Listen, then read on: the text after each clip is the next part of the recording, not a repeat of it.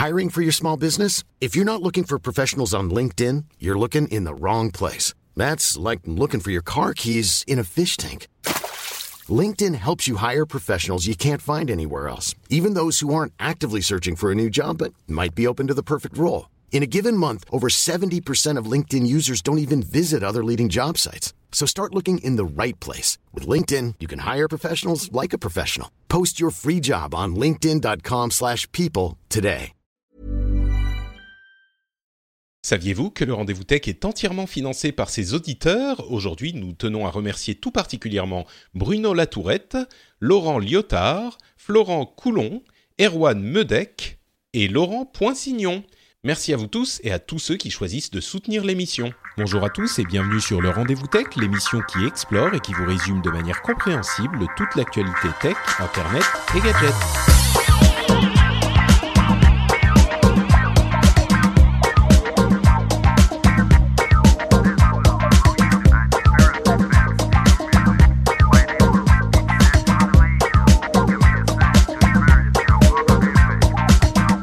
Bonjour à tous et bienvenue sur le Rendez-vous Tech, l'émission qui vous résume toute l'actualité tech, internet et gadgets. On écume tous les blogs, toutes les news, toutes les infos, on les analyse et on en tire la substantifique moelle pour que vous n'ayez pas besoin de faire tout ce travail. Vous avez juste à vous mettre ce podcast dans les oreilles une heure par semaine et vous savez tout ce qu'il y a à savoir.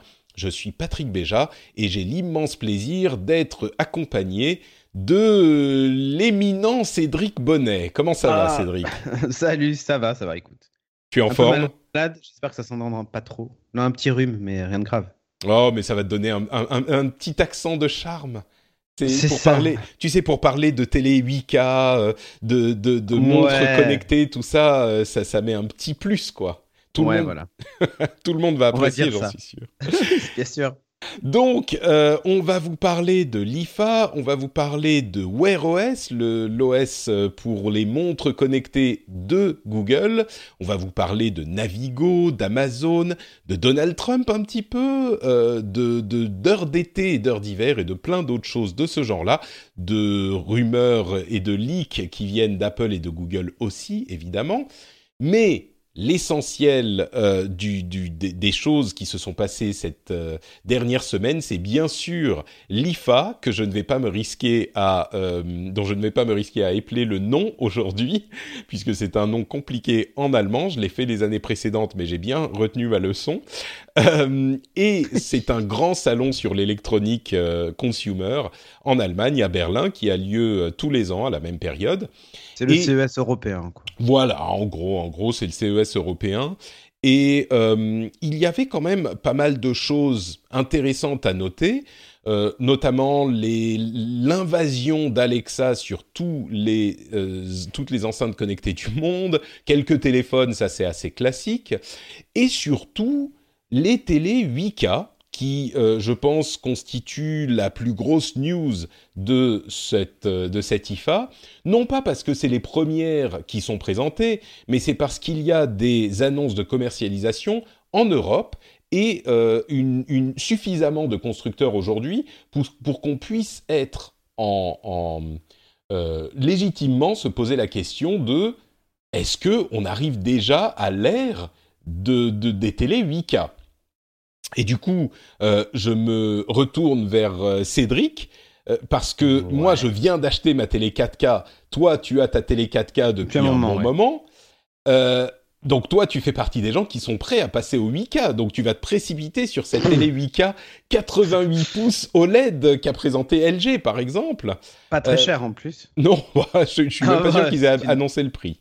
Ah, mais enfin, on voit, on voit quand même, chez Samsung, ils ont annoncé des prix, tu vois, par exemple. Hmm. Le 65 pouces est à 5000 euros, le 75 est à 7000, et le 85, donc pas 88, hein, euh, est à 15 000. Donc on peut imaginer que le 88 sera évidemment euh, dans ces eaux-là. Ah tiens, si LG, le 65, euh, ah non, c'est Sharp, le 65 s'affiche à 12 000. Bon, enfin bref. Oui, donc on est dans des tarifs euh, comparables à ce qu'on pouvait voir il y a quelques années avec la 4K. Bon, les tarifs d'une petite citadine, hein, Ouais. c'est peut-être ce qui est. Hein. si vous comptez changer de voiture, euh, on, on est à peu près dans ce, cet ordre d'idée. Mais bon, euh, on rigole, on, on- on plaisante, mais la question se pose vraiment parce que je pense que la réaction de la plupart des gens, c'est mais attends, j'ai même pas encore de télé 4K, euh, qu'est-ce qui nous emmerde Mhm. avec les télé 8K euh, est-ce que c'est une, une, réaction légitime? Euh, Est-ce qu'ils sont vraiment en avance pour le coup? Ou est-ce que ça veut dire que la transition est déjà en train de, de s'amorcer et peut-être même euh, pour certains auditeurs de se dire bon bah je vais sauter le 4K et je vais passer direct au 8K Ça sert à rien de. de est-ce que c'est, c'est, je sais pas comment, je sais même pas comment réagir. Tu vois, j'en perds mes. Ouais, mes je vois ce que tu veux dire. Spoiler alerte. Dans deux ans, on sera à 12K. ouais, presque mais ça. non, mais voilà. Honnêtement, euh, non. Enfin, c'est pas, c'est pas, c'est pas l'ère de la 8K, loin de là. Euh, déjà, déjà, on commence euh, à profiter vraiment de la 4K que depuis quelques mois, avec par exemple Netflix 4K. Mmh. Et profiter, les puristes diront que ça, c'est pas vraiment profiter de la 4K. Voilà, parce que la qualité de compression est pas assez bonne. Voilà, et c'est pas, c'est pas incroyable. Euh, mais ce sont les seuls vrais, enfin les seuls contenus que l'on a aujourd'hui. Euh... Enfin, je veux bien croire que parmi les, parmi les gens qui nous écoutent, il y a des gens qui achètent des Blu-ray 4K et qui ont des lecteurs Blu-ray 4K chez eux euh, pour, pour regarder la, leur série en 4K sur, ou leur film en 4K sur la télévision. Mais je pense qu'on doit les compter sur les doigts de la main ou presque. Donc, si tu veux, déjà qu'on n'exploite pas le potentiel des télé 4K, les télé 8K, on n'y est absolument pas. Alors, je sais que ce que les gens vont dire, enfin, plutôt les commerciaux de chez Samsung vont dire, mais ne vous inquiétez pas, euh, nous, on peut upscaler n'importe quoi en 8K euh, grâce à l'intelligence artificielle et au machine learning. Parce que c'est vraiment les deux trucs qu'ils ont mis euh, dans. non, je te jure. Ils ont... Oui, non, mais je sais, je sais, ils ont mis ça en avant. Ah, mais ça en disant euh, vas-y c'est parti, euh, vous inquiétez pas, il y a, y a, des processeurs dans tous les sens dans nos, dans nos télévisions. Euh, Donc même votre contenu 4500 watts, RTX 2080 et tout ça quoi. Non je plaisante mais donc même, leur télé, le contenu 4K oui seront mis à, à, à l'échelle du 8K et donc seront de qualité meilleure. Euh, c'est sûr que euh, je crois que le 8K, on passe à 33 millions de pixels, ce qui est quatre fois plus que ce qu'on a dans le 4K, qui est lui-même quatre fois plus que ce qu'on a dans la HD.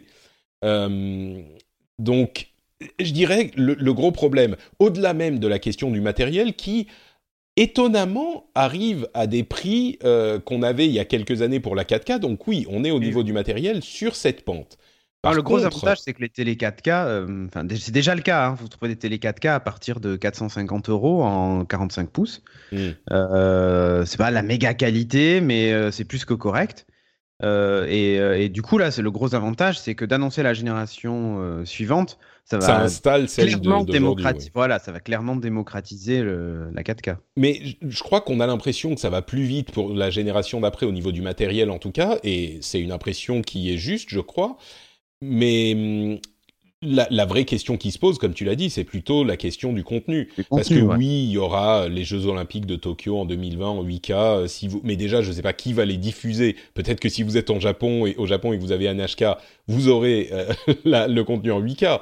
Mais il y a euh, vraiment l'accès au contenu qui est un énorme problème. comme tu le disais, on arrive déjà à peine à une, une, quantité de contenu suffisante en 4K et même les, tu parlais des Blu-ray 4K, euh, il y en a pas mm. énormément. Et même ceux qui sont disponibles, ils sont pas d'immense qualité. Parfois, il y a des des des euh, Blu-ray qui sont pressés à partir de contenu de K. Alors oui, c'est upscalé, c'est machin, c'est retravaillé, mais c'est pas vraiment pour profiter du 4K. Donc moi, je, vraiment, je crois que le, le contenu est le gros problème et que là, c'est même pas vraiment la peine de commencer à s'inquiéter de la 8K. On est vraiment dans une configuration. non, peut-être que le euh, jour où Hanouna diffusera son émission en 4K, euh, peut-être que ça démocratisera, que tout le monde voudra un téléviseur 4K. C'est possible. Du, 4K de qualité à la télévision. Mais tu sais quoi? Je vais t'avouer un truc. Déjà, entre le la HD et le 4K, j'ai un petit peu de mal à voir la différence. C'est-à-dire que entre le, les anciens formats, les SD de l'époque de nos télévisions. Euh, oui, oui, mais en fait, là où, tu la vois, la... Non, mais là, où tu la vois, la différence, c'est quand tu es très près de l'écran.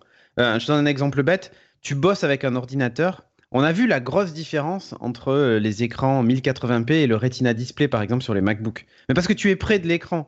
Ou si tu as un écran d'ordinateur. Enfin, moi, j'ai eu un iMac pendant très longtemps qui avait une résolution qui était supérieure au Full HD et ça se voyait.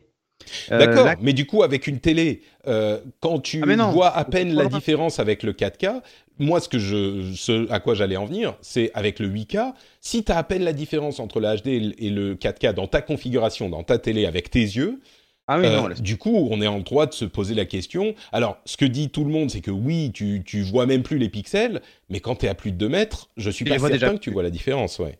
Ah oui, non, moi je vois Donc- déjà plus les pixels sur ma télé à 3 mètres de la télé, quoi. Donc, euh. Non, mais bien sûr. Mais est-ce que toi, tu as vu une différence claire entre la HD et la 4K quand tu es passé à la télé 4K Ouais, je l'ai vu pour une raison simple, c'est que j'ai augmenté la taille de mon écran. Ah oui, d'accord. Enlarge your, euh, your euh, Enlarge your screen.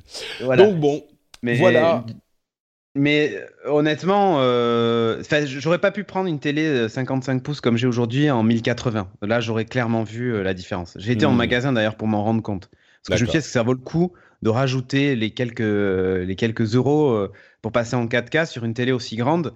Et euh, ouais, ça valait le coup. Mais euh, parce que si on augmente la taille de l'écran, c'est pareil. Si demain je veux une télé euh, 85 pouces, eh ben, j'aurais tendance à prendre une plus haute résolution parce que plus de pixels sur euh, une surface plus grande, ça me permet de garder à peu près une taille de pixels raisonnable. une finesse euh, Euh, d'image. voilà, une ouais. finesse, une finesse d'image qui fait que je ne la vois pas. Mais euh, Ouais. c'est pareil, un écran 85 pouces en 1080, tu le vois quand même. Moi, je pense que moi, je pense que ta prochaine télé sera une 4K et que peut-être celle d'après sera une 8K. Je pense Oui, qu'on est à l'horizon euh, 2024, Ouais, et encore, hein, 2025 et encore. Je change de télévision tous les 10 ans, donc euh, Ouais, ouais, bon, peut-être que ça sera une 8K. peut-être.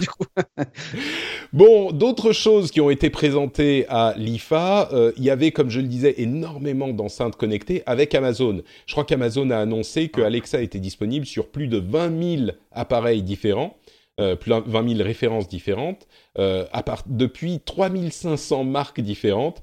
Euh, il y a, en début d'année, on était à 4000 appareils au lieu de 20 000 et 1200 marques au lieu de 3500. Donc, bon, ensuite, euh, c'est toute la, la, la question. Est-ce que être présent sur plein d'appareils différents, ça veut dire quelque chose? Il faut voir le- le- les parts de marché que ça Ouais, donne. mais justement, est euh, ben, ben ouais, mais alors justement, il y a eu récemment, il faudrait que je retrouve les chiffres, mais c'est Google qui est devant, alors que Alexa était, était lancé bien avant.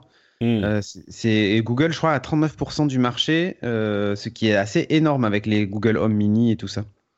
Donc euh, ça c'est peut-être une expérience un peu plus. que- Ouais. Voilà. Après, oui, l'expérience est complètement différente. Moi, j'ai Mm. pour avoir les deux à la maison. Euh, je me sers pas du tout d'Alexa. Ah, du coup, c'est réveillé.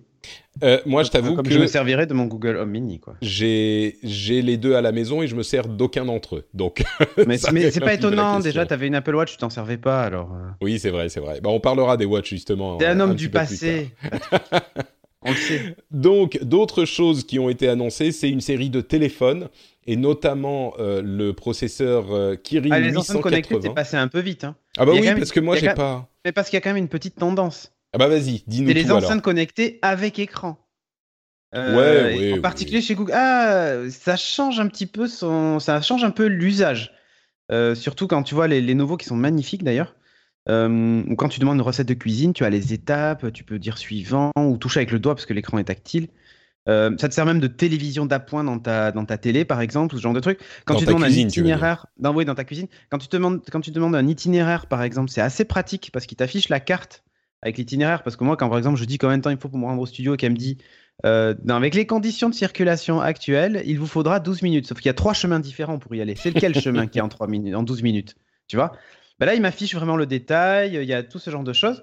Elles, sont aussi compatibles Chromecast. Donc, tu peux même diffuser, montrer une photo, par exemple, depuis ton mobile sur le, sur le, petit écran et tout ça. Euh, Il y a hum, passer des appels visio et ce genre de trucs. Enfin, bref, ça change un poil les usages.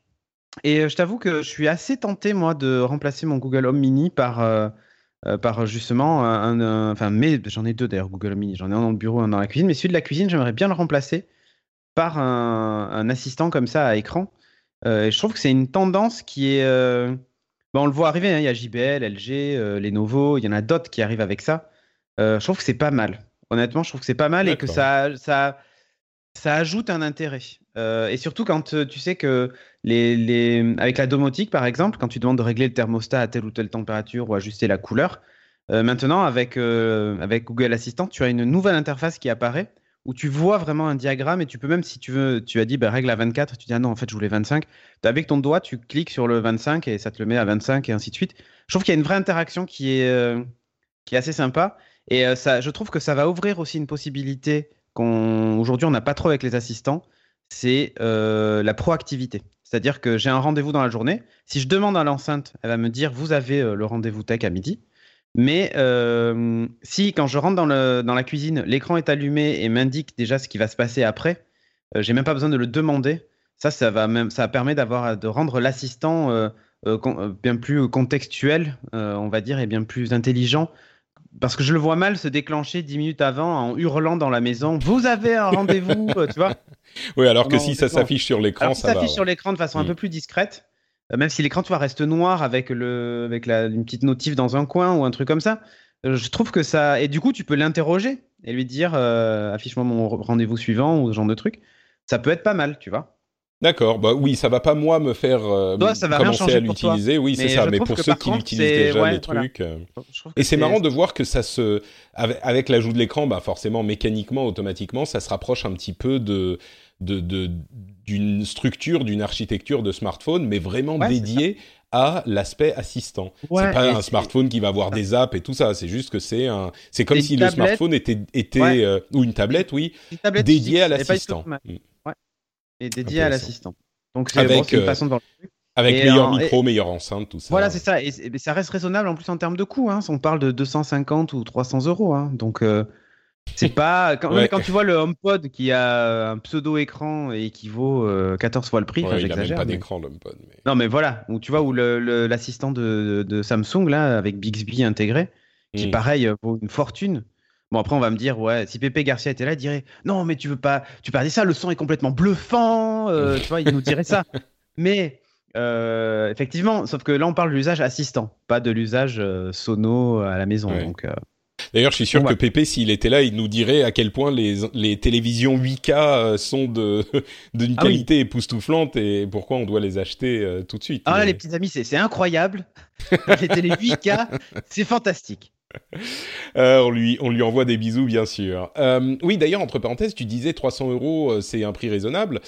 il semblerait que Samsung soit en train de se, de se s'intéresser aux téléphones milieu de gamme dont on a souvent parlé dans l'émission, les Xiaomi, Pocophone, mm. machin, etc.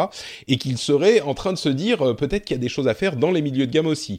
Donc ça, ça, il est possible que le marché avec la gamme des Galaxy modifie un petit peu ah oui, ils ont, mais oui, mais ils ont déjà des Galaxy. Ils ont une gamme, ouais, la Galaxy A5, A6 et tout ça, mm. euh, qui sont des milieux de gamme, qui fonctionnent très bien et qui sont très bien finis. Hein. Mais euh, ouais, qui ont la particularité. Mais qui n'ont pas la même, le... Euh, même rapport bah, qualité-prix quand même que les, les, trucs. Ah non, clairement non. Il vaut mieux acheter un OnePlus ou, ou autre que, que ça. Bon, Sony a aussi annoncé son Xperia ZX, euh, XZ3, euh, comme toujours des téléphones de, très bonne qualité, mais qui, qui peinent à sortir du lot euh, parce qu'ils sont tous de très bonne qualité. Huawei a, comme je le disais, non, le problème de Sony, c'est que même s'ils se revendiquent d'avoir un design très classique, sans notch, sans machin et tout ça, on se concentre sur. En fait, le problème c'est que ils font téléphone, j'allais dire de l'année dernière, mais c'est un peu ça en termes de look. Mmh.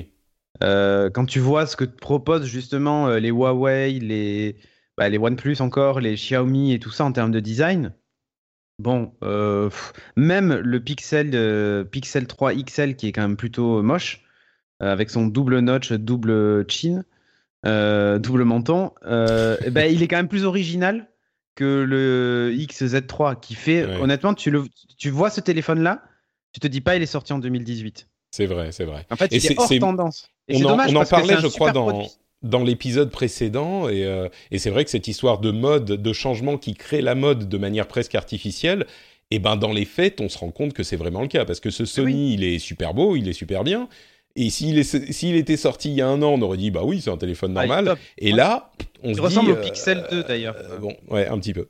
Il y a un vrai look de Pixel 2. Et voilà. Donc, Fermons la page IFA, il euh, y aurait d'autres petites choses à dire, mais je pense que là c'est quand même l'essentiel. Euh, et ouvrons la page Wear OS, donc comme je le disais, l'OS de Google pour montre connectée qui a été euh, rebrandé, repensé il y a peu de temps. Et donc toi, je sais que tu es un fan de, fitness et que tu essayes un petit peu toutes ces choses-là.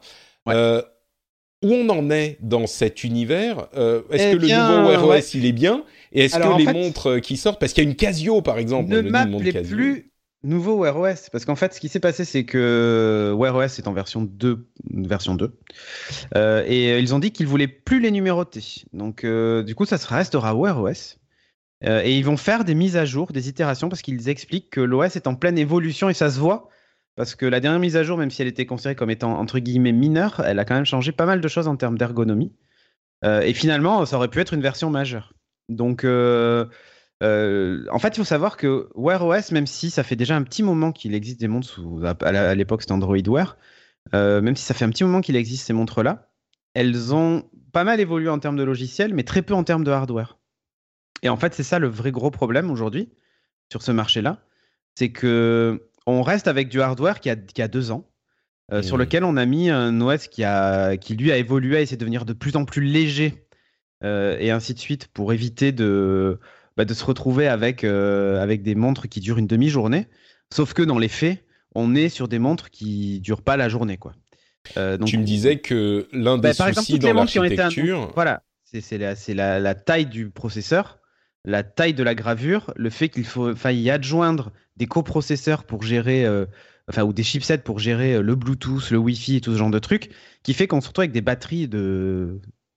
complètement anémiques, des cartes mères qui sont énormes, euh, et, une consommation surtout euh, digne d'un smartphone entrée de gamme plutôt que de celui d'une montre. Oui, parce qu'ils utilisent euh, des processeurs de smartphone auxquels il faut rajouter et en plus, des. Voilà, et en plus, Google a eu la bonne idée de, proposer, moi je trouve que c'est une bonne idée, le Always On. Donc j'ai toujours l'affichage, même s'il est un peu dégradé, il n'y a plus les secondes, il se rafraîchit moins souvent et ça pour essayer d'économiser un maximum. Eh bien, ça ne suffit pas à, éviter la surconsommation d'énergie de, ces montres-là. Et donc, on se retrouve, par exemple, il y a le, le, d'accord moteur de recherche, hein, pour pas pour pas déclencher mon Google Mini, euh, qui euh, qui lui euh, est, ben, forcément est en always on en termes d'écoute et tout ça, donc ça consomme de la batterie. Hein. C'était la même problématique finalement sur les montres sur les montres Apple. et donc aujourd'hui, si on doit faire un bilan de ce qui a été annoncé par exemple à l'IFA, eh bien il y a rien de neuf. Les constructeurs font un truc particulier et euh, et c'est pas les seuls parce qu'il y a Casio, mais on peut en citer d'autres comme euh, TicWatch, hein, qui est un constructeur chinois qui fait des montres euh, pas chères du tout. À partir de 100 euros, vous avez une montre sous Wear OS, la dernière version, tout ça. Il n'y a aucun souci avec ça. Mais avec exactement le même processeur que cela, c'est-à-dire le Snapdragon 400, le vieux. Euh, qui date maintenant euh, d'il y, a, voilà, y a plus de deux ans, et qui du coup vous tiennent au mieux 18 heures dans la journée si vous n'avez pas fait de sport. Parce que si vous faites du sport et qui commence à mesurer le rythme cardiaque, la trace GPS et tout ça, terminé, vous faites une demi-journée quoi. Donc, bon, mais il y a de euh, l'espoir quand même à l'horizon. Mais il y a de l'espoir. Il y a de l'espoir parce que le 10 septembre, très exactement, Qualcomm va enfin dévoiler entièrement son nouveau Snapdragon 2100 et le 2500 d'ailleurs, qui sont des processeurs qui, eux, par contre, sont minuscule et intègre à l'intérieur tout ce qui est euh, gestion de la connexion sans fil, donc euh, Wi-Fi, euh, Wi-Fi, Bluetooth et tout ça. Le 2500 intègre en plus la gestion du GPS et de la 4G. donc voilà, l'idée c'est que il y bah, un, processeur, qui, est enfin conçu pour cette utilisation. voilà, en fait c'est ça. Ils ont dit que ce, ce processeur-là était vraiment dédié aux montres connectées. Et d'ailleurs, même Qualcomm eux-mêmes vont fabriquer euh, deux ou trois modèles de montres euh, et ils vont les vendre euh, avec leur propre processeur et tout ça en disant mais voilà ça c'est un peu l'état de l'art de ce que nous on sait faire en hardware et tout ça. Alors qu'est-ce qu'on peut en attendre de ces, ben, ces nouveaux processeurs et de ces nouvelles montres en attendre, pour, pour excuse-moi juste pour préciser toutes les montres qui ont été annoncées jusqu'à maintenant, là, la Casio, la Skagen, bon, Samsung, elle est même pas sous, sous Wear OS, si je ne m'abuse. Non, non. elles sont toutes avec les anciens processeurs.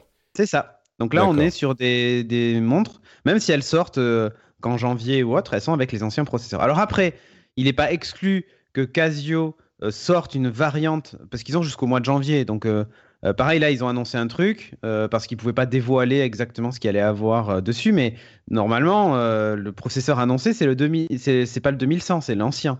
Hmm. Donc on est, face à, on est face à une montre qui va utiliser le processeur d'il y a deux ans. Et alors, comment font les constructeurs, TicWatch aussi d'ailleurs euh, Ils rajoutent un système d'affichage en, noir et blanc. Euh, par exemple, chez TicWatch, ils ont deux écrans l'un sur l'autre. Il y a l'écran couleur Wear OS classique et un écran euh, affichage quartz mais transparent. Et quand l'écran Wear OS s'éteint, c'est l'écran quartz transparent qui s'affiche par-dessus. Et toi, tu peux même d'ailleurs dire bah, je veux rester en quartz tout le temps et passer sous Wear OS que quand vraiment j'en ai besoin. Hmm. Et du coup, il y a que la, toute la, tout l'aspect fitness qui lui est géré en noir et blanc, on va dire. Donc ça permet de pas trop consommer, voire rien du tout. Euh, et euh, dès que tu veux passer sous Wear OS pour utiliser euh, l'assistant, tous les applis Android et tout ça, eh bien là, tu repasses sur une consommation classique, donc un jour d'autonomie. Par contre, le souci, c'est que le switch de l'un à l'autre est très très lent, puisqu'il faut redémarrer complètement l'OS Wear OS. Oh là là. Mais donc, du as 30 secondes de décalage. Enfin, je veux dire, les solutions, là, les palliatifs trouvés, sont pas du tout de bonnes solutions. Donc avec ces nouveaux processeurs Qualcomm, ouais on, ça règle ce problème. Voilà, ça, règle ce problème. Normalement, on est censé se retrouver avec 2-3 euh, jours d'autonomie avec euh, ces montres sous, sous, Android. Et du coup, bon, 2-3 jours, forcément, c'est mieux qu'un jour. Mais bah, c'est comme une Apple Watch, quoi.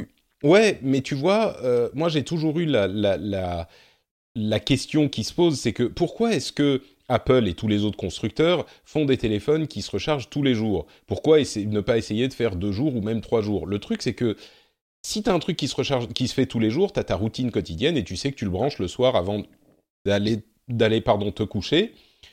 Et si tu passes à deux jours, eh ben tu as tout à fait des chances de, d'oublier euh, d'aller le bah, charger parce que c'est un jour sur deux machin.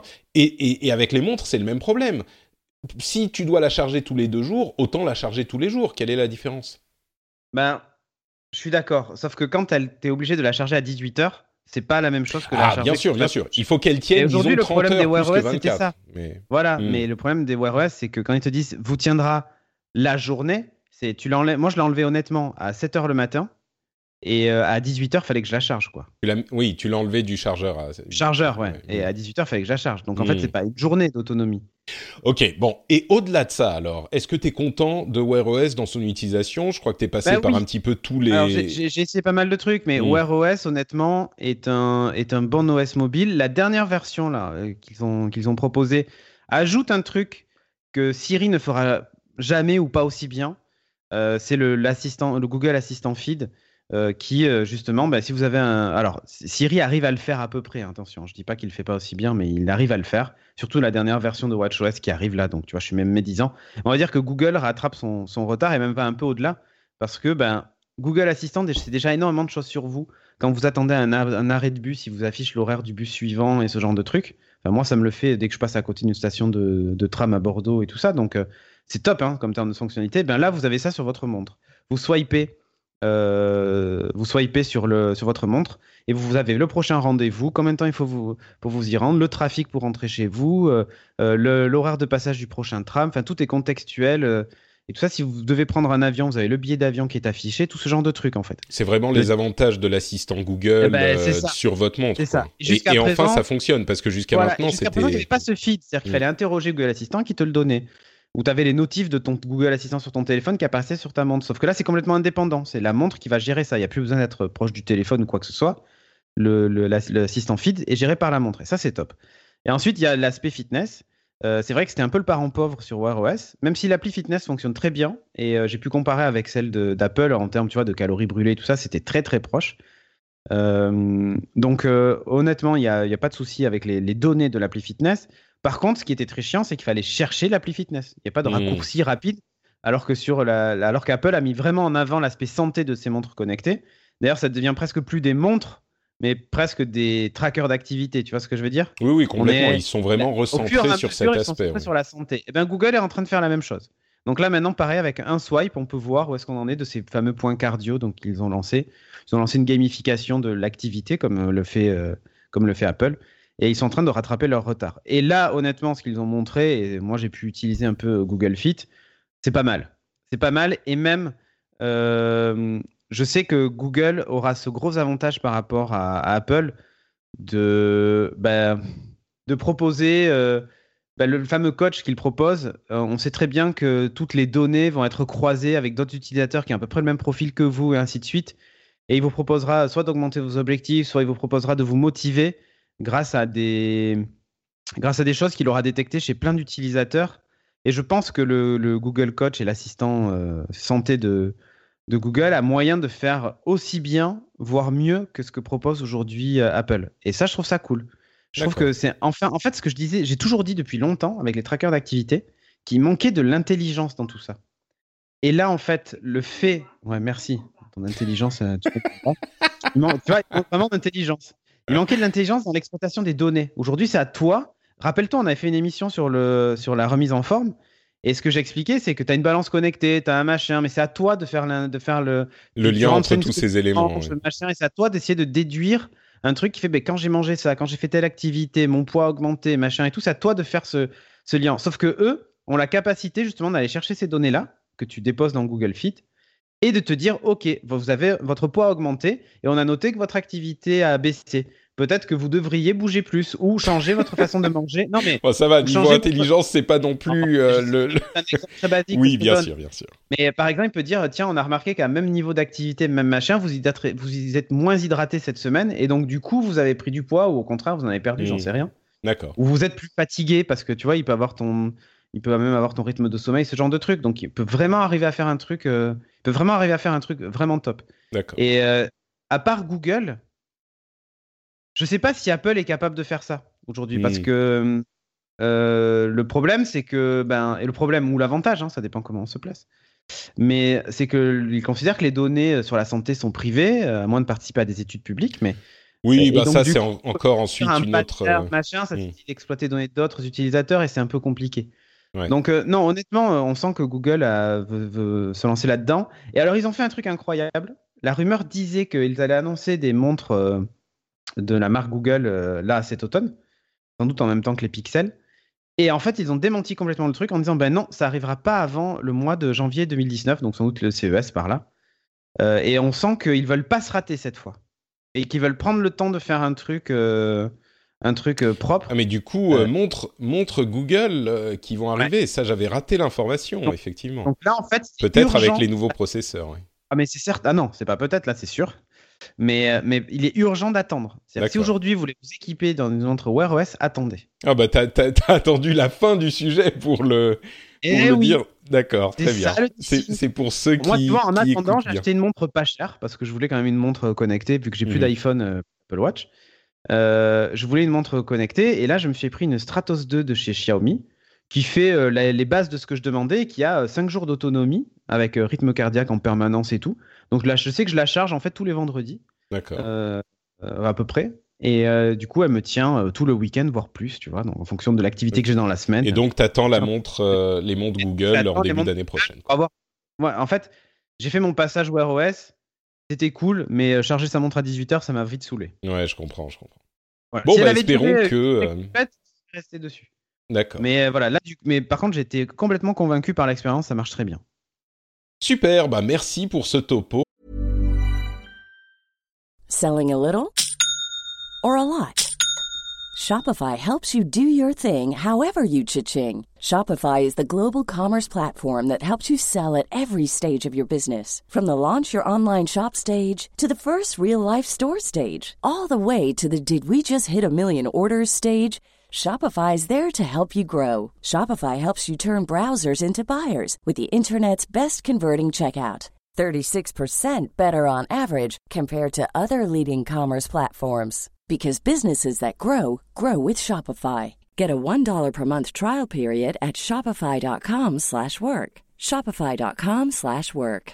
Hey, I'm Ryan Reynolds. At Mint Mobile, we like to do the opposite of what Big Wireless does. They charge you a lot we charge you a little. So naturally, when they announced they'd be raising their prices due to inflation, we decided to deflate our prices due to not hating you.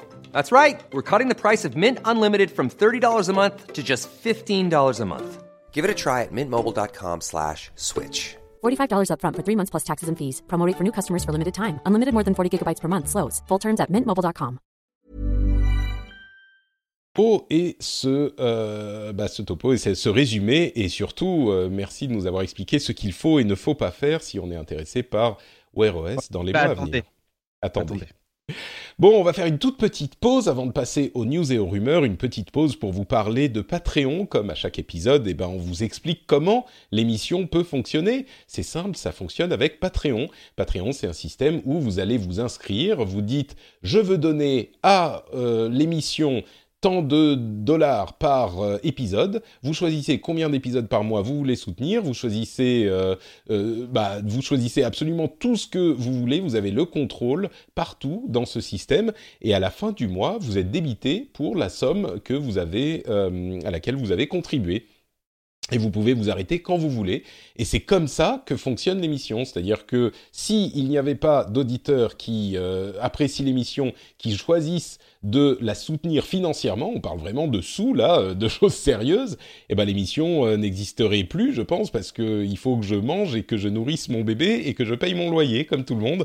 Donc euh, si vous appréciez l'émission, vraiment, prenez le temps de vous intéresser à ce système de financement qui est, comme je le dis à chaque fois, hyper sain, hyper bien conçu, parce que vous vous choisissez, vous avez l'émission de toute façon que vous euh, participiez au financement ou pas. Et si vous l'appréciez suffisamment, eh ben, je vous encourage à, aller voir euh, ce que ça pourrait donner de participer au financement. Au-delà des récompenses qu'on peut avoir euh, sur le, site pour la participation. Au-delà de ça, il y a aussi la satisfaction profonde de se dire, moi, il y a un truc que j'aime bien, et eh ben, j'y participe. Et ça, c'est un engagement important. Euh, dans la vie, je pense. Bon, euh, je suis un tout petit peu biaisé, mais oui, entre parenthèses, autre engagement important, euh, on est au début du mois. Si vous avez changé de moyen de paiement, si votre carte de crédit a changé, etc., n'oubliez pas d'aller euh, modifier les informations sur votre compte parce que ça ne se fait pas tout seul évidemment et du coup euh, ça ne peut plus être facturé. Donc il y a eu une baisse significative ce mois-ci. Donc n'oubliez pas d'aller remettre ça à jour. Euh, Moi c'est passé. Hein. Toi c'est passé, bon bah ça va. Mais toi c'est les cartes que tu as achetées sur des sites du dark web donc ça passe toujours avec toi. Ouais, ça s'appelle PayPal, c'est vraiment le dark web. Et surtout, je voudrais remercier des nouveaux euh, patriotes de, ce mois-ci, ou du mois dernier plutôt. Je voudrais remercier Nicolas Poulot, Michel Arlange, Guibert, Franck Coquillard et Jean-Luc Guimpier. Merci à vous tous et merci évidemment à tous ceux qui choisissent de soutenir l'émission. Je, ne peux pas exprimer à quel point je suis reconnaissant de votre soutien parce que c'est quelque chose qui est euh, au-delà du fait que oui, ça me permet de manger tout ça, c'est vraiment une, euh, une preuve du fait que vous appréciez l'émission et que je fais pas un travail qui est complètement euh, lamentable. Donc merci, merci à vous tous qui choisissez de soutenir l'émission. Bon, on continue avec euh, des leaks dans tous les sens. Alors il y a eu un truc assez, deux trucs assez marrants pour Apple et pour Google. Alors on a l'habitude des leaks, mais euh, ce coup-ci, du côté d'Apple, on a eu quelqu'un qui a mal configuré un serveur de stream de test pour la conférence du 12, qui a été confirmée pour le 12, on le savait déjà. Mais il a mal configuré un stream de test et donc je crois que c'est 9 to 5 Mac qui a réussi à se connecter au serveur. Je ne sais pas comment ils ont vu, peut-être qu'ils essayent tout le temps de se connecter à tous les serveurs pour tester. Mais ils ont eu donc plein d'images officielles parce que euh, un type de chez Apple qui, à mon avis, s'est fait passer un petit savon, euh, a mal configuré le truc, a pas chiffré le truc ou je ne sais quoi. Et donc, on a eu plein d'images, des choses qu'on savait déjà, hein, le, les nouveaux iPhone 5,8 et 6,5 pouces, euh, qui s'appellerait iPhone XS, euh, XS, donc comme excès, ça va être le, le, prix qui va lui valoir cet euh, adjectif. L'Apple Watch Series 4 avec effectivement un écran qui est plus large sur a priori la même taille de matériel. et une rumeur qui n'a rien à voir avec ça, mais une rumeur selon laquelle Apple pourrait supprimer le 3D Touch de ses appareils à terme, c'est possible, mais c'est pas sûr. Mais c'est vrai que bon, même si ça peut être sympa de temps en temps pour certaines choses, surtout pour le clavier quand on tape, euh, c'est pas non plus euh, le truc qui a une utilisation indispensable euh, chez tout le monde, je dirais. Euh, et ça, c'était pour Apple. Je vais te donner la parole après pour tous ces trucs. Mais l'autre truc, c'était Google au niveau des fuites. Euh, avec. Ah, mais alors eux, c'est même plus des fuites. Il y a en fait un employé qui a oublié un Google Pixel 3 XL dans une voiture Lyft, qui est l'équivalent de Uber. Euh, une voiture Lyft et le chauffeur manque de peau était visiblement un petit peu technophile parce que il a compris ce que c'était et il a posté anonymement sur internet des photos Là encore, on en avait déjà, mais il a posté des photos du, euh, du, Google, du Pixel 3 XL Et on a aussi eu euh, des leaks du Pixel 3 tout court, qui pour le coup n'a pas le, le, le, notch, le... Ah, j'oublie à chaque fois le nom en français. le Encoche. l'encoche, merci beaucoup, euh, qui a pas l'encoche, euh, mais donc qui est un petit peu plus traditionnel. Mhm. Euh, et, et voilà, donc on a toutes les infos. Un écran de 5,5 pouces, euh, une résolution de 2160 par 1080, euh, Snapdragon 845, etc., etc. Donc bon, c'est ce dont on, ce à quoi on pouvait s'attendre pour le Pixel 3. J'avoue que je le trouve pas super super beau. Il a cette double couleur derrière. Ah, moi j'aime bien ça. Ouais, bon, c'est stylisé d'une manière spécifique, mais moi ça me plaît pas. Moi, Trop, moi, trop, trop, mais- moi ça j'aime bien, mais après, euh, non, moi c'est le problème du, du notch énorme. Et Ça c'est sur le XL, oui. Ouais, sur le XL, Pixel ouais. 3 XL. Non, mais oui. même, enfin, le, le truc, c'est qu'il est, il a un look très classique. Je sais pas pourquoi, mais maintenant, enfin, je, je t'avoue que moi, je fais partie des gens qui aiment beaucoup le, bah, le borderless, quoi. Ouais, ouais. Que essayer vraiment d'avoir l'écran qui fait toute la surface ou le plus possible, comme pour l'iPhone 10, quoi. Enfin, l'iPhone X. Et, L'iPhone euh, 10, on dit 10. Officiellement 10. c'est 10, attention, tu vas te faire engueuler. Mais t'as dit XS tout à l'heure, alors du coup, faut savoir. Oui, parce que oui, c'est vrai, c'est vrai. C'est 10S, mais ça se lit XS. S'il y avait pas Voilà. une, une marque de parfum qui était, Oui. qui était XS Ouais. Je sais plus la- laquelle, mais oui. Euh, Et donc, donc, euh, vas-y, Donc, du coup, bon voilà, je, moi je suis, je, je suis un peu dubitatif sur ces, sur ces téléphones. Bon après, il est censé être un peu plus bas de gamme et tout ça, mais Le Pixel 3, tu veux dire? Ouais, je comprends pas qu'il y ait autant de différences de design entre le Pixel 3 et le Pixel 3 XL.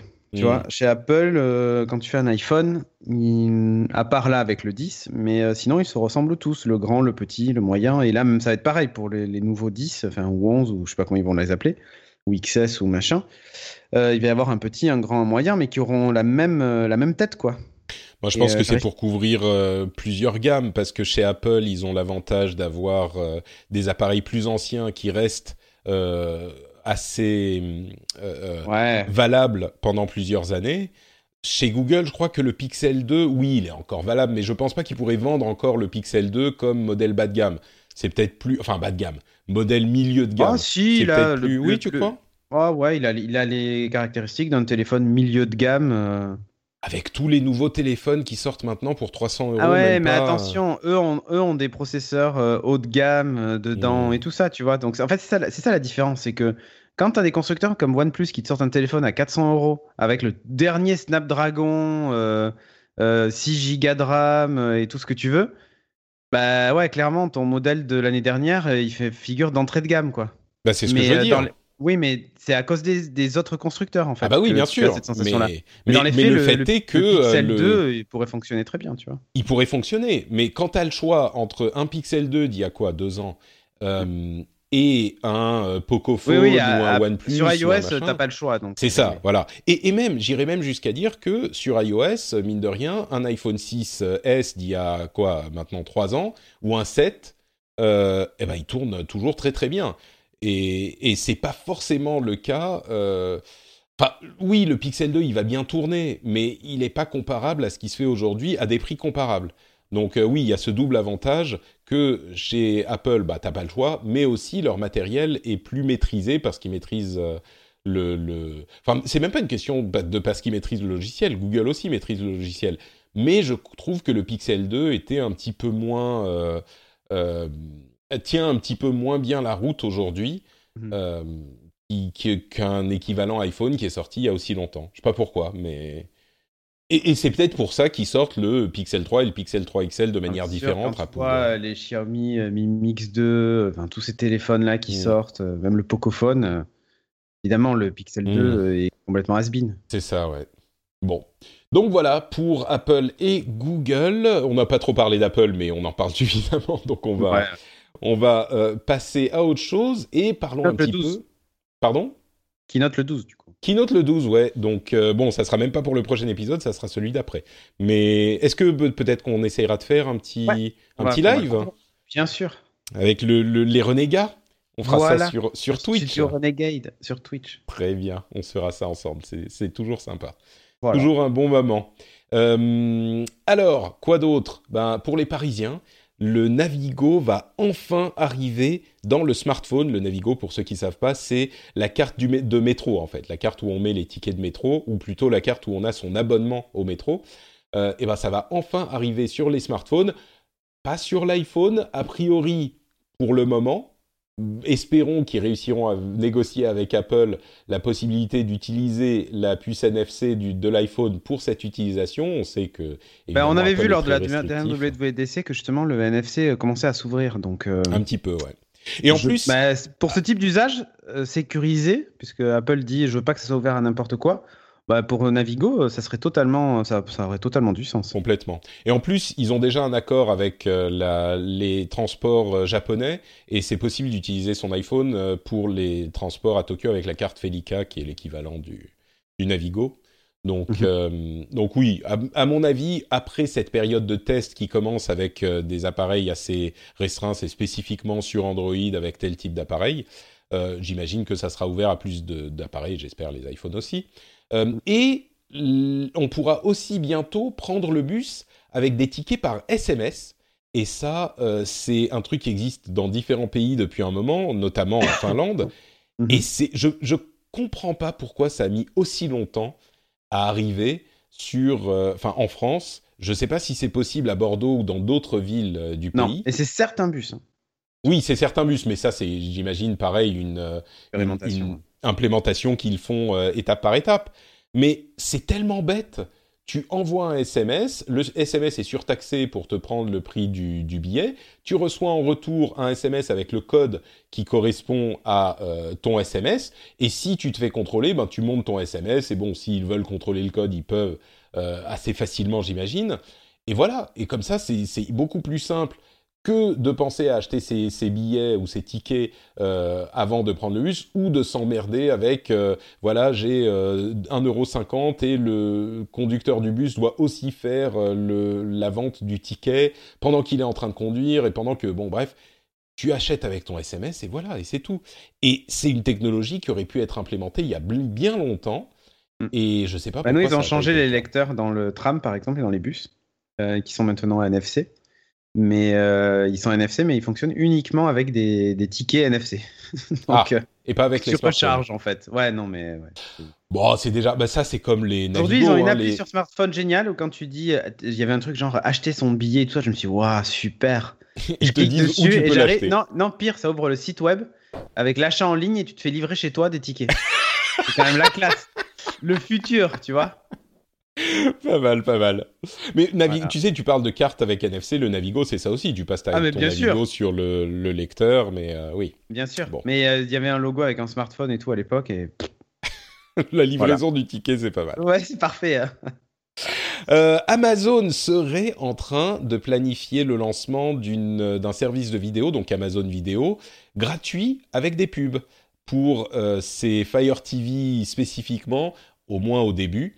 Donc euh, Amazon Vidéo gratuit avec pub, tes clients, ou tu veux continuer à payer, euh, enfin tu l'as de toute façon avec euh, Amazon Prime, donc je pense que toi ça t'intéresse pas, mais est-ce que ça pourrait t'intéresser peut-être pour d'autres services type, Netflix Netflix gratuit avec pub, tu serais client? Oui, pourquoi pas Pourquoi pas Après, le... Ah moi je dis, moi je dis non direct. Hein. Je, suis un, riche bourgeois. mais... Ouais, mais j'essaie de me mettre à la place des étudiants qui aimeraient pouvoir regarder Netflix. Ah, c'est ça. Et qui n'ont pas les moyens de se le payer. Non, mais les euh, étudiants, ils prennent, le code, ils prennent le code du, du, grand frère ou le code du cousin. Ouais, ouais. Je sais, mais Mais, mais sur, ne serait-ce que sur Amazon Vidéo, il y a des séries assez sympas et avec pub. Alors, si c'est pub avant et après l'épisode, peut-être. Mais au milieu, moi, euh, non, c'est pas possible. Ou à la limite, une fois. S'il y a une pub pendant un épisode, peut-être. De, de, un épisode d'une heure ou 45 minutes, enfin une pub, s'il y a une coupure pub, à la limite. Mais c'est vrai que ça peut y donner accès à, certaines personnes. Entre parenthèses, Netflix était en train de faire des tests visiblement pour faire des annonces pour d'autres séries euh, avant la série que vous voulez regarder, ce qui est évidemment de la pub, mais pour leurs propres produits. Il y a eu tellement de retours négatifs, je me demande s'ils vont continuer à le faire. Mais ça commence, tu vois, ils sont tellement forts qu'ils peuvent commencer à faire n'importe quoi. Eh ouais. Ça, tu veux? Ouais, ouais, c'est, à peu près la réaction eh, d'Internet. Euh, Après, tiens, moi, j'ai je- peur un truc qui va te faire réagir. Allez. Non, pardon, tu voulais dire, tu voulais dire. Non, moi j'ai peur d'un truc, c'est que. Euh... Enfin, je suis pas certain que la pub leur rapporte euh, plus que rapporte les abonnements en fait. Et Oui, euh, je vois le pas le modèle pérenne là-dedans en fait. Euh, ouais, c'est vrai que ça, c'est. Bah, ça dépend. Moi, je pense que plus que ça, l'idée, c'est d'étendre euh, le service à d'autres publics. Parce qu'il y a des gens qui ne payeront jamais ce type de service. Alors aujourd'hui, on parle d'Amazon, mais peut-être qu'à terme, il y aurait euh, possiblement un truc euh, Netflix. Et ces gens-là, euh, ils, ils ne paieraient pas de toute façon. Donc tu vas chercher de nouvelles personnes. Hmm. Tout l'art du truc, c'est de mettre suffisamment de pubs et d'emmerder suffisamment les gens pour qu'ils soient poussés à payer si À payer, ça ouais. rapporte pas assez, quoi. Mais en même temps, si tu mets plus de pubs, ça fait chuter le prix de la pub et donc ça rapporte moins. Et- Ouais, c'est un, c'est un engrenage dans- dont il peut être difficile de sortir, c'est vrai. Non, là, c'est uniquement sur les Fire TV. Donc, c'est un autre, une autre partie de l'écosystème d'Amazon. Donc, Ouais. euh, peut-être que c'est pour ça que ça peut, les, ça peut fonctionner dans ce contexte, c'est vrai.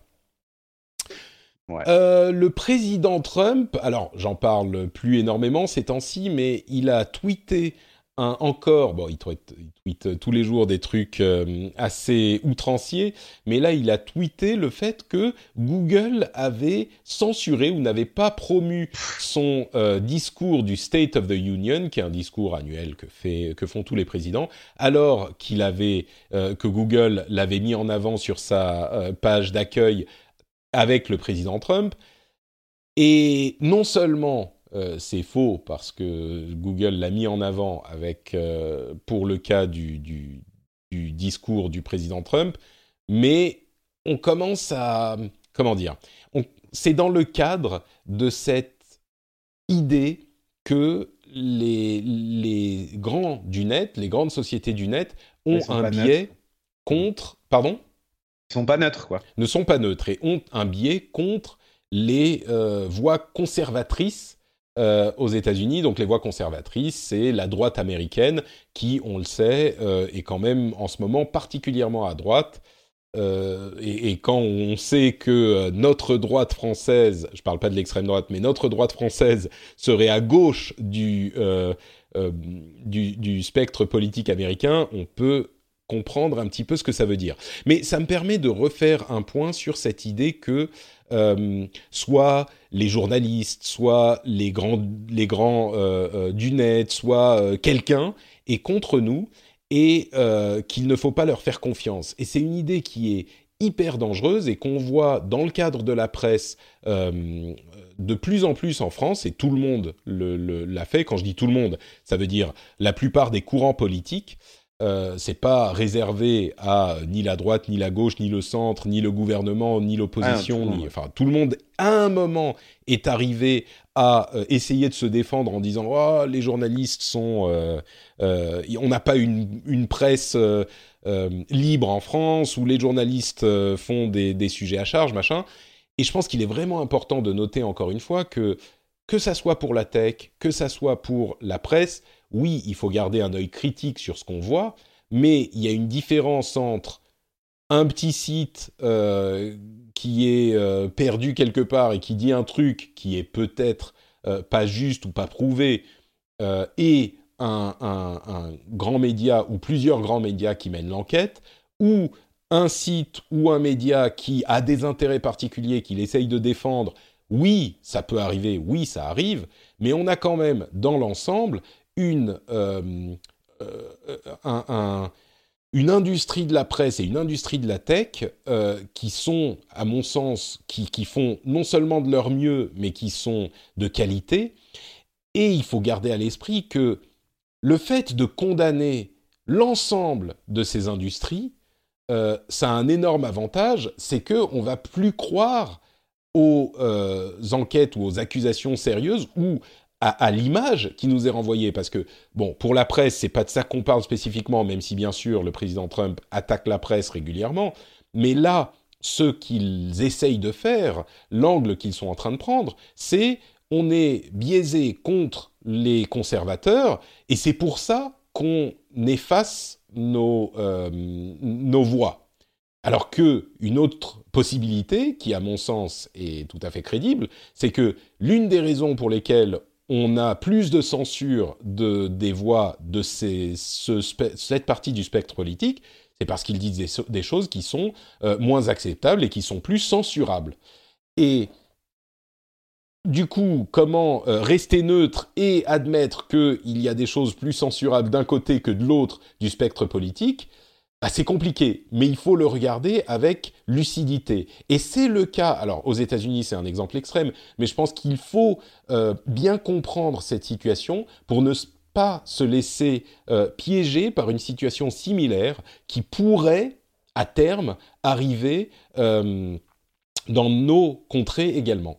Et évidemment, je pense à, tous les extrêmes, mais en particulier à l'extrême droite en France, qui mène ce genre de discours également et qui pourrait s'inspirer de ce type de, réaction.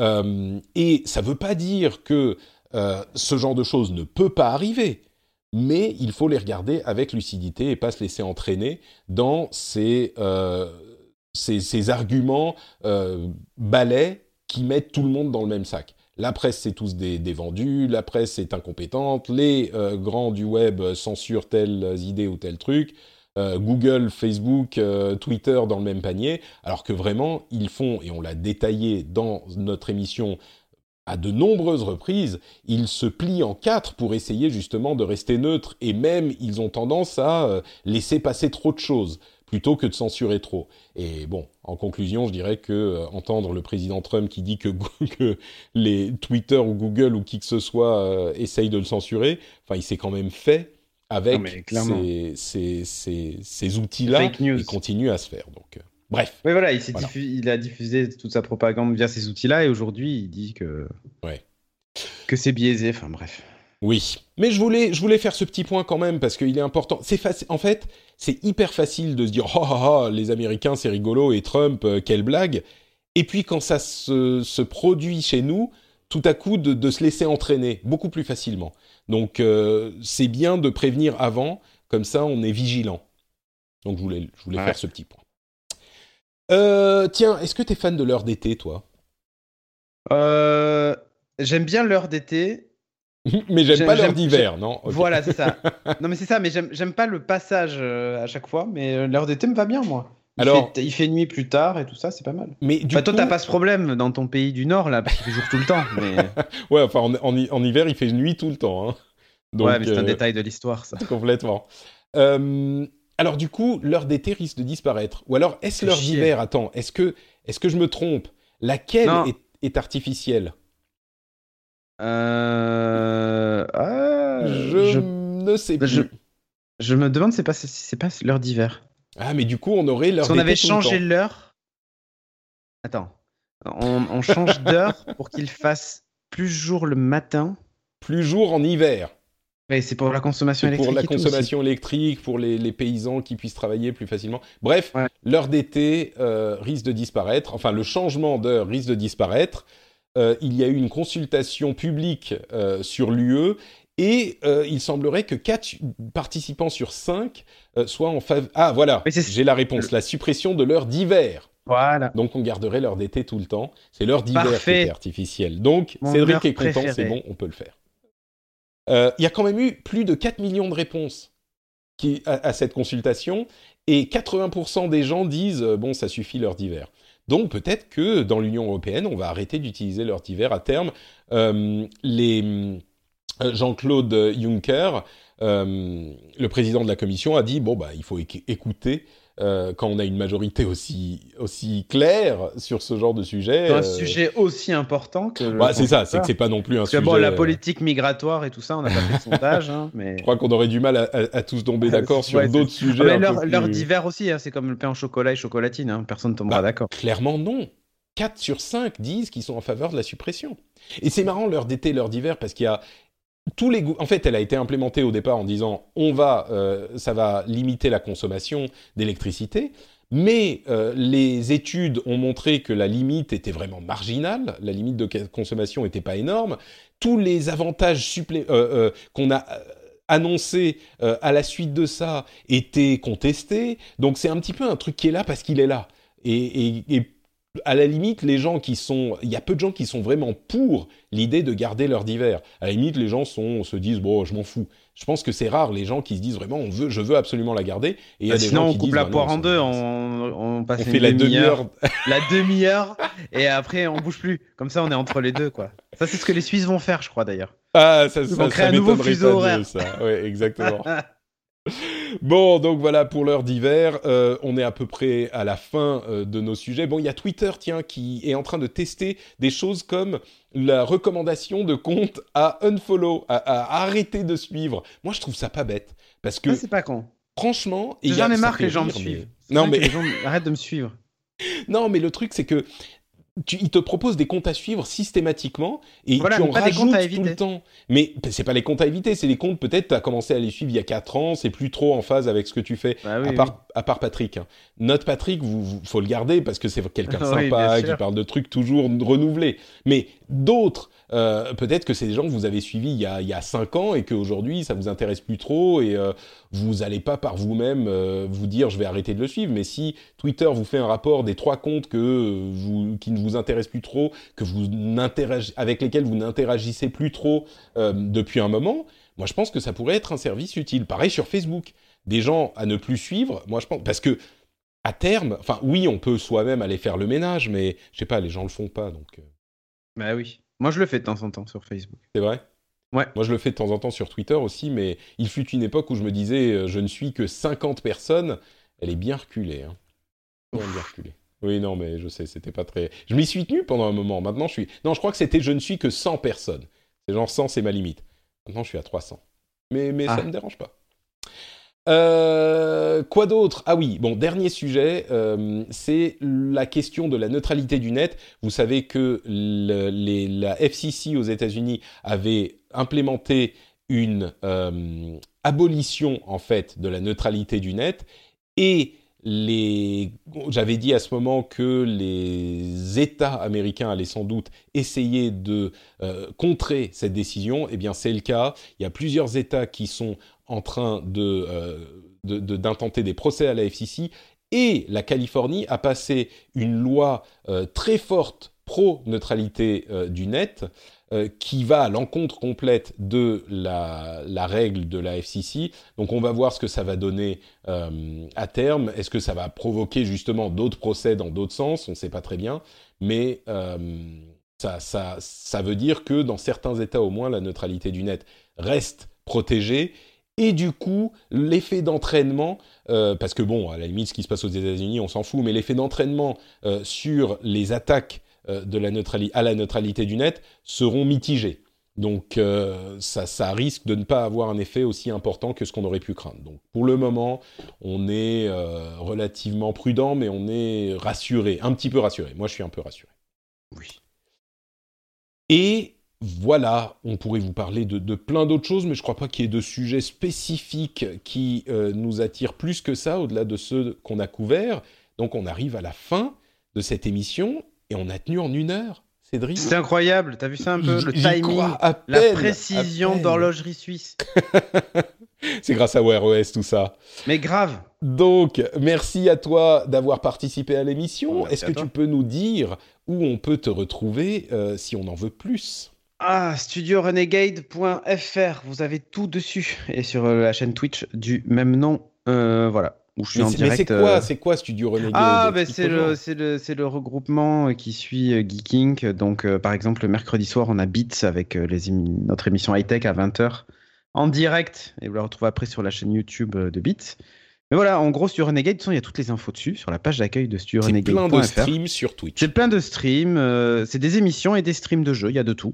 On a repris la matinale ce matin. euh, et, puis, et puis voilà. Et le jeudi midi, euh, en général, alors pas cette semaine, exceptionnellement, mais vous me retrouvez pour parler euh, d'Internet des objets, de domotique, d'objets connectés, y compris des montres, justement.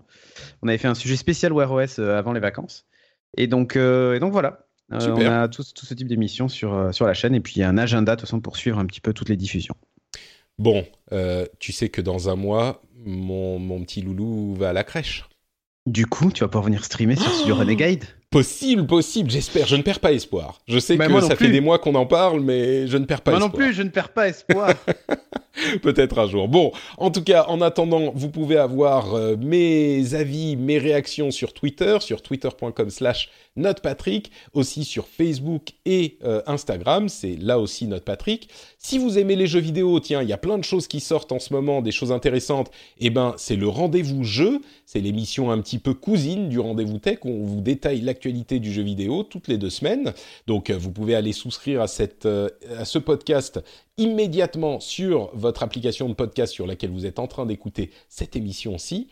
Et bien sûr, si vous appréciez ce que je fais, si vous appréciez le rendez-vous tech, vous savez que patreon.com slash rdvtech, le lien est dans les notes de l'émission, ça prend deux minutes pour s'abonner, et eh ben vous pouvez euh, vous abonner pour soutenir l'émission. C'est le seul moyen de euh, soutenir le rendez-vous tech. C'est seul, la seule méthode de financement de l'émission. Donc, si vous appréciez, euh, bah, faites-y un tour peut-être et puis voyez si ça pourrait vous intéresser.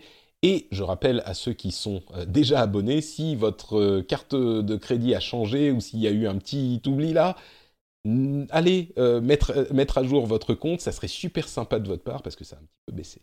Merci à vous tous. Et eh ben, c'est tout pour cet épisode. On vous fait de grosses bises et on vous retrouve dans une semaine pour un nouvel épisode. Ciao à tous Ciao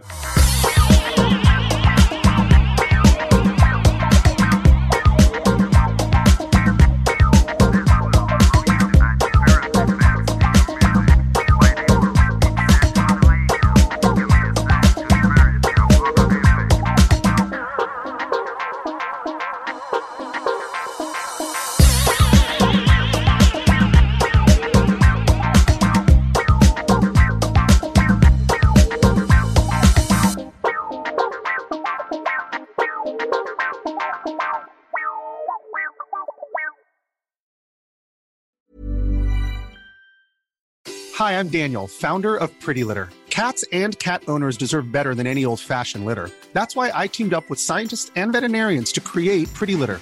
Its innovative crystal formula has superior odor control and weighs up to 80% less than clay litter. Pretty Litter even monitors health by changing colors to help detect early signs of potential illness. It's the world's smartest kitty litter. Go to prettylitter.com and use code ACAST for 20% off your first order and a free cat toy. Terms and conditions apply. See site for details. Even when we're on a budget, we still deserve nice things. Quince is a place to scoop up stunning high end goods for 50 to 80% less than similar brands. They have buttery soft cashmere sweaters starting at $50, luxurious Italian leather bags, and so much more. Plus, Quince only works with factories that use safe, ethical, and responsible manufacturing. Get the high-end goods you'll love without the high price tag with Quince. Go to quince.com/style for free shipping and 365-day returns.